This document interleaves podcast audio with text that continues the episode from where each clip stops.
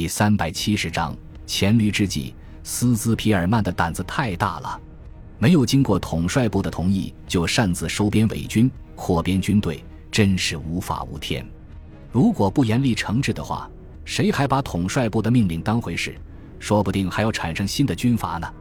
重庆统帅部内，军政部长何应钦用拳头敲击着桌面，怒不可遏地说道：“非我族类，其心必异。”陈诚看了看沉思中的孙百里，语重心长地说道：“尽管收编伪军的理由非常充分，但是这样做的直接后果是，犹太军团的兵力会像滚雪球一样越滚越大。一旦形成尾大不掉之势，后果就严重了。”两位稍安勿躁。孙百里站起身，背着手在房间来回踱步，表情显得极为平静。过了一会，他停住了脚步，望着窗外淡淡的雾霭。轻声说道：“收编伪军的确是非常必要的。第一，日本政府在不断扩充军队，投入中国战场的兵力持续上升。为了抵消其兵力优势，我们必须扩编军队，而收编伪军则是见效最快的方式。第二，如果把这些伪军释放或者赶到日军那里去的话，必然给我军造成更大的威胁。”接着，他针对两人对犹太军团的疑问进行了解释。犹太人迁居中国，毕竟时日尚浅。尽管军队表现得非常出色，但是还不能完全放心。如果他们反戈一击的话，后果肯定不可设想。所以，我认为应该同意犹太军团继续收编伪军。何应钦顿时明白了孙百里的用心，说道：“你的意思是用伪军来改变犹太军团的成分？”看到孙百里点头默认，陈诚担心地问道。你不觉得这些伪军也很危险吗？万一把犹太军团给出卖了，岂不得不偿失？孙百里回答道：“在当前的形势下，只要不是傻子，谁都看得出来，战争的天平正在向中国倾斜。这些贪生怕死的伪军，怎么可能不重新考虑自己的立场呢？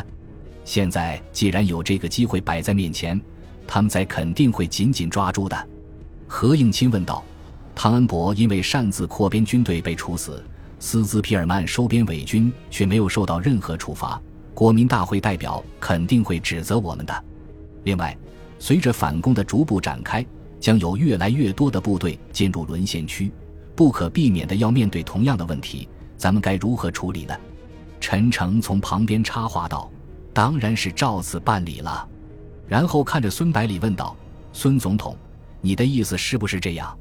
孙百里微笑着点了点头，回答道：“我想法还要更进一步，通过电台向包括沦陷区在内的全国各地宣布，凡是武装起义或者直接投降国军的伪军普通官兵和汪伪政府的雇员，其在日军逼迫下犯下的罪行将全部被赦免。高级军政官员，只要民愤不是很大，罪行不是十分严重的，可以戴罪立功。政府只追究罪大恶极。”死不悔改的汉奸顽固派，何应钦想了想，脸上露出欣慰的笑容，说道：“这样一来，日军很难再像以前那样高枕无忧了。”陈诚也说道：“只要他们窝里斗，咱们就可以从中渔利了。”接着高兴的大笑起来，哈哈哈哈！次日上午，中央广播电台就发布了告汪伪军政人员书。把统帅部队伪军和政府雇员的态度清楚明白地表达出来，无线电波跨越千山万水，在沦陷区内引起强烈的反响。六月二十五日，日本东京皇宫千种大厅，裕仁天皇正襟危坐在长方桌的尽头，两只眼睛无意识地盯着对面墙壁上的一幅油画，脸上依旧是一副波澜不惊的表情。在他左手边，第一位坐着的是首相东条英机，接着是海相岛田、教育总监山田、宫内大臣木户幸一和总参谋长杉山元并排坐在天皇的右手边。杉山元挺直腰杆，毕恭毕敬地向天皇报告中国战场的最新战况。缅甸北部战场，由于航空兵在中美空军的联合打击下损失较大，无法为地面部队提供足够的空中支援。因而没有取得突破性进展，不得不继续在丛林中与中国军队激战。华南战场，皇军和中国军队继续在南宁地区对峙，暂时没有任何变化。华中地区，第十一军对长沙的进攻遭到守军的顽强抵抗，进展非常缓慢，而中国空军出动频繁，并且有逐渐加强的趋势，有丧失控制优势的危险。中国军队犹太军团对徐州的攻击已经被击退，第十三军正在调集军队，准备在黄泛区以东地区围歼犹太军团。开封城的战斗仍然在继续之中，守备部队处境艰难，需要紧急增援。华北战场，中国军队第二战区部队对正太路沿线战略要地的袭扰仍然在进行，派遣军司令部准备开始扫荡。台湾战场，中国军队仍然被围困在阿里山腹地。已经处于弹尽粮绝的边缘，全军覆没只是时间问题。杉山元话音刚落，早就对东条英机领导的军人政府不满的宫内大臣木户幸一立即发难：“总参谋长，你的话虽然说得漂亮，可是在我看来，皇军在从缅甸到华北的广阔战场上，没有任何地方能够占据优势地位，形势比一个月前更加恶化。你怎么解释？”没等杉山元做出解释。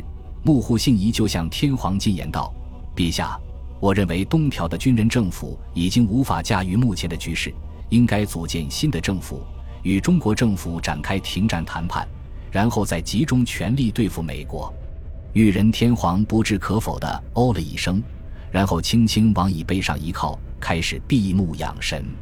东条英机恶狠狠地瞪了幕户信仪一眼，扭头对裕仁天皇说道：“陛下，我认为。”战争失利的最主要原因，国内的政治民主化，民主公说公有理，婆说婆有理，成天吵吵嚷嚷，干扰政令统一，使全国不能统一意志，集中力量进行大东亚圣战。裕仁天皇睁开双眼，身体微微前倾，轻声问道：“东条卿，那你认为应该如何解决这个问题呢？”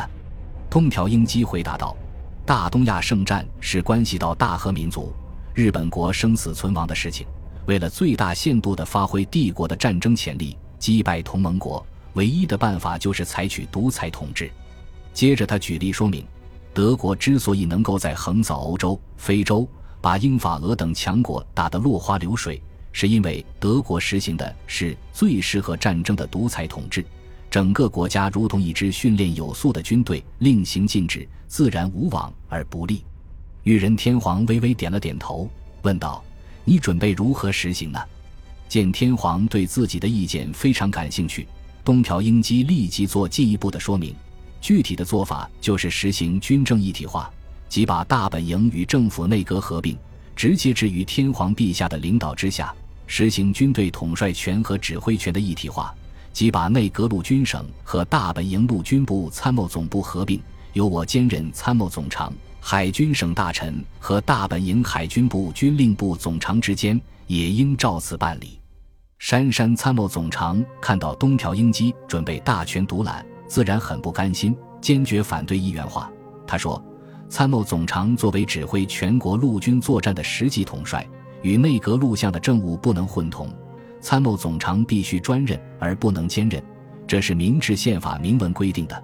如果认为我不胜任，”可以另选帅才，但绝不能由首相或陆相兼任。山田教育总监立即附和道：“军政分立，政务与统帅分立，这两点是明治天皇变法所确定的根本大法。东条陆相所提要求不合宪法，绝对不能同意。”东条英机没有理会二人的抗议，直截了当的说道：“一元化已经得到了陆海军的大力支持，二位长官就不要再固执了。”海相岛田沉声说道：“经过与东条录像反复磋商，我认为只有一元化才能够保证帝国取得大东亚圣战的胜利。”什么？被蒙在鼓里的教育总监和参谋总长这才知道东条英机是有备而来，连海军都被拉下水了，只有指望天皇出面干预了。然而，裕仁天皇却对东条英机的一元化方案表现出浓厚的兴趣。继续问道：“东条清，如果朕同意你的一元化方案，该如何解决大东亚战场的困局呢？”东条英机自信满满地回答道：“陛下，这个非常容易。